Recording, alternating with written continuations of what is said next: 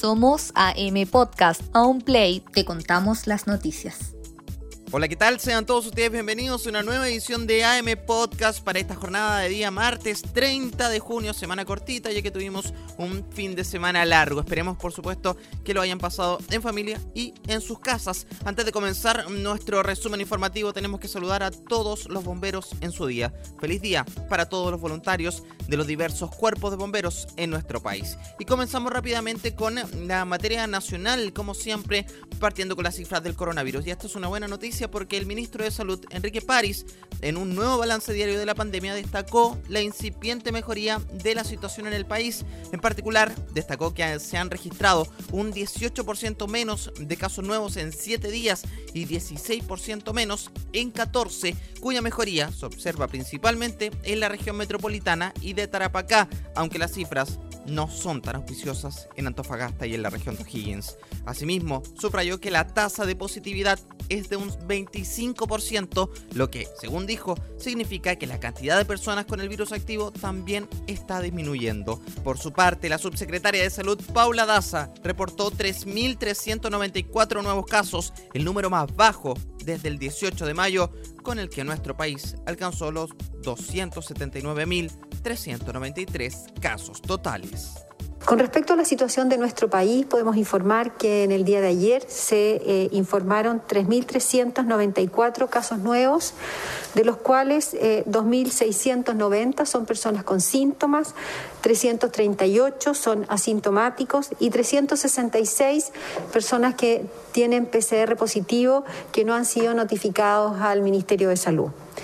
Por lo tanto, la cifra total de personas diagnosticadas hasta la fecha en el país son 279.393, de las cuales 32.476 son casos activos, es decir, son personas que están contagiando, y 241.229 se han recuperado. Respecto al total, 32.476 se encuentran activos y 241.229 pacientes han sido declarados como recuperados cuyo último registro regresó ayer a las cifras oficiales. Este fin de semana se divulgó un video en el que se puede observar al presidente Sebastián Piñera salir desde una vinoteca ubicada en Vitacura durante la cuarentena que obliga al confinamiento en unos 6 millones de personas en la región metropolitana. Desde la presidencia señalaron que el mandatario contaba con su permiso respectivo para circular durante la cuarentena. Sin embargo, el ministro Enrique París dijo que Piñera debe dar el ejemplo. En conversación con Radio Futuro, París indicó que como se debe, el rey o la máxima autoridad en este caso debe dar el ejemplo. Mm, a lo mejor el presidente se va a molestar, pero bueno, lo voy a decir. Yo creo que hay que medir bien las consecuencias de los actos que uno eh, lleva a cabo como autoridad y yo sé que, él ha dicho que, que no lo volvería a hacer. E, el, rey, o como decía, la autoridad máxima tiene que dar el ejemplo.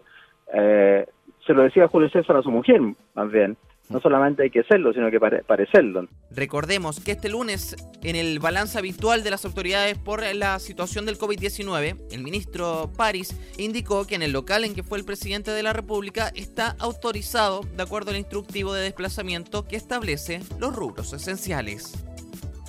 Y para finalizar noticias nacionales, el cuarto juzgado de garantía de Santiago suspendió condicionalmente el procedimiento contra tres de los cinco imputados por el denominado caso helicópteros. Sin embargo, la Fiscalía Oriente continuará la investigación contra el empresario Cristóbal Kaufman y su esposa. La decisión se determinó en una audiencia vía remota que duró cerca de 15 minutos. Allí, por mutuo acuerdo entre la Fiscalía Oriente y la defensa, se suspendió condicionalmente el procedimiento de tres de los imputados por infringir el artículo 318 del Código Penal. Se trata de Catherine Bielfred, Cristian Joffre y Cristian Parra. Ellos, el pasado 6 de abril, salieron desde el aeródromo de Vitacura a sus segundas viviendas infringiendo las medidas sanitarias.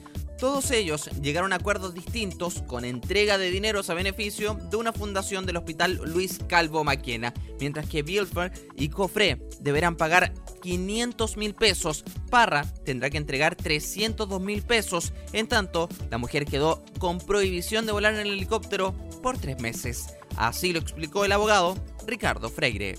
Se acordó con la Fiscalía suspender condicionalmente el procedimiento salida alternativa, que es además la forma usual de concluir procesos que tienen asignada una pena baja o de multa, y respecto de imputados que no tienen antecedentes, como es el caso de nuestros representados. Como el delito investigado atenta contra la salud pública, mis representados donarán la suma de 800 mil pesos como una suerte de indemnización en este ámbito a la Fundación Amicam del Hospital Calvo Maquena.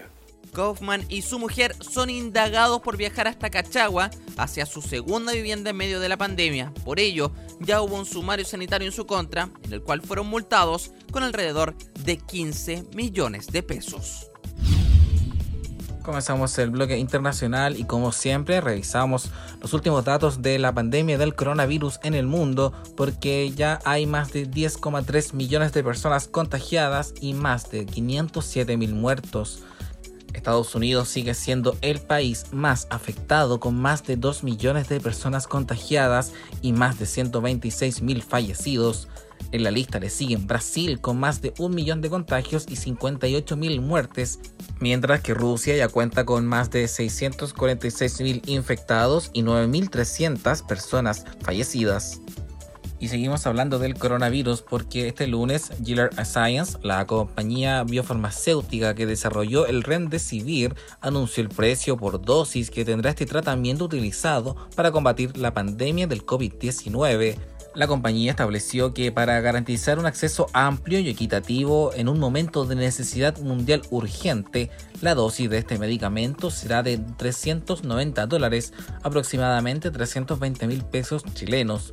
Cabe destacar que el tratamiento tiene una duración aproximada de 5 días con la utilización de 6 dosis del medicamento, por lo que equivale a 2.340 dólares por paciente que en pesos chilenos se traduce a 1.900.000 pesos. No olvidemos que el Remdesivir es un tratamiento de investigación y es el primer antiviral que ha demostrado una mejoría del paciente en ensayos clínicos para COVID-19. Y relacionado al coronavirus, la Unión Europea anunció este lunes que desde este 1 de julio 15 países por primera vez tendrán acceso a sus fronteras luego de haber cerrado por la pandemia del COVID-19. Sin embargo, la medida no es legalmente vinculante, por lo que cada uno de los 27 miembros de la Unión Europea puede optar por no abrirse a las 15 naciones seleccionadas. La lista está compuesta por países como Argelia, Australia, Canadá, Corea del Sur, Georgia, Japón, Montenegro, Marruecos, Nueva Zelanda, Ruanda, Serbia, Tailandia, Túnez y Uruguay, siendo esta última la única de América Latina. En tanto, China, país de donde surgió el nuevo coronavirus a fines del 2019, también está en la lista, pero antes debe ratificarse una medida recíproca en el país asiático. Cambiamos de tema, pero relacionado con el COVID-19, porque hay malas noticias en el mundo del espectáculo, porque el Cirque du Soleil, una de las empresas de espectáculos más conocidas del mundo, se declaró este lunes en quiebra debido al impacto de la pandemia del coronavirus, mientras los principales inversores de la compañía presentaron un plan de reestructuración de sus deudas que superan los 900 millones de dólares. Cirque du Soleil, golpeado de lleno por los efectos del COVID-19, anunció en un comunicado que pidió la protección judicial contra sus acreedores y que ha solicitado al Tribunal Superior Provincial su aprobación para reestructurar la compañía, ya que se encontraba con dificultades financieras desde antes de la epidemia. Fue en marzo pasado cuando la compañía circense, fundada en Montreal en 1984 y hasta la aparición del coronavirus, operaba 44 espectáculos en todo el mundo y que despidió a unas 4.680 personas, un 95% del total de su personal, debido a la cancelación de sus espectáculos, además de enfrentar la suspensión de pagos. La compañía tiene una deuda de unos 900 millones de dólares, fruto del acuerdo de 2015 valorado en 1,5 millones de dólares por el Fondo de Inversiones Estadounidenses TPG, que se hizo en una participación mayoritaria de la compañía. Cirque du Soleil señaló que tiene la intención de volver a contratar a una sustancial mayoría de empleados despedidos siempre y cuando lo permitan las condiciones económicas una vez que se cancelen los cierres obligatorios y se pueda reiniciar las operaciones. Y cerramos el bloque internacional yéndonos a Colombia porque las autoridades de ese país buscan a las personas responsables de grabar un video pornográfico al interior de un bus del transporte público, un hecho en el que habrían infringido las normas sanitarias y la cuarentena que rigen el país sudamericano. El video del hecho se difundió la semana pasada y había sido grabado en plena cuarentena en un bus perteneciente a la empresa de transporte de Cali, de Colombia, cuando la máquina estaba en funcionamiento. El cuestionado video se observa como a una mujer comienza a usar un vibrador al interior de un bus de la red Mio o Metro Cali, el cual se encontraba en funcionamiento, aunque con pocos pasajeros, según consignó el diario El País de Colombia. El registro se hizo viral, siendo compartido en redes sociales y portales de pornografía, por lo que los encargados de Metro Cali anunciaron sanciones contra los responsables y que todos los antecedentes serán entregados a la policía para una futura investigación. El hecho ahora fue tomado por la policía colombiana que trabaja en dar con los protagonistas del video y sus realizadores, además de determinar la fecha en que fue desarrollado.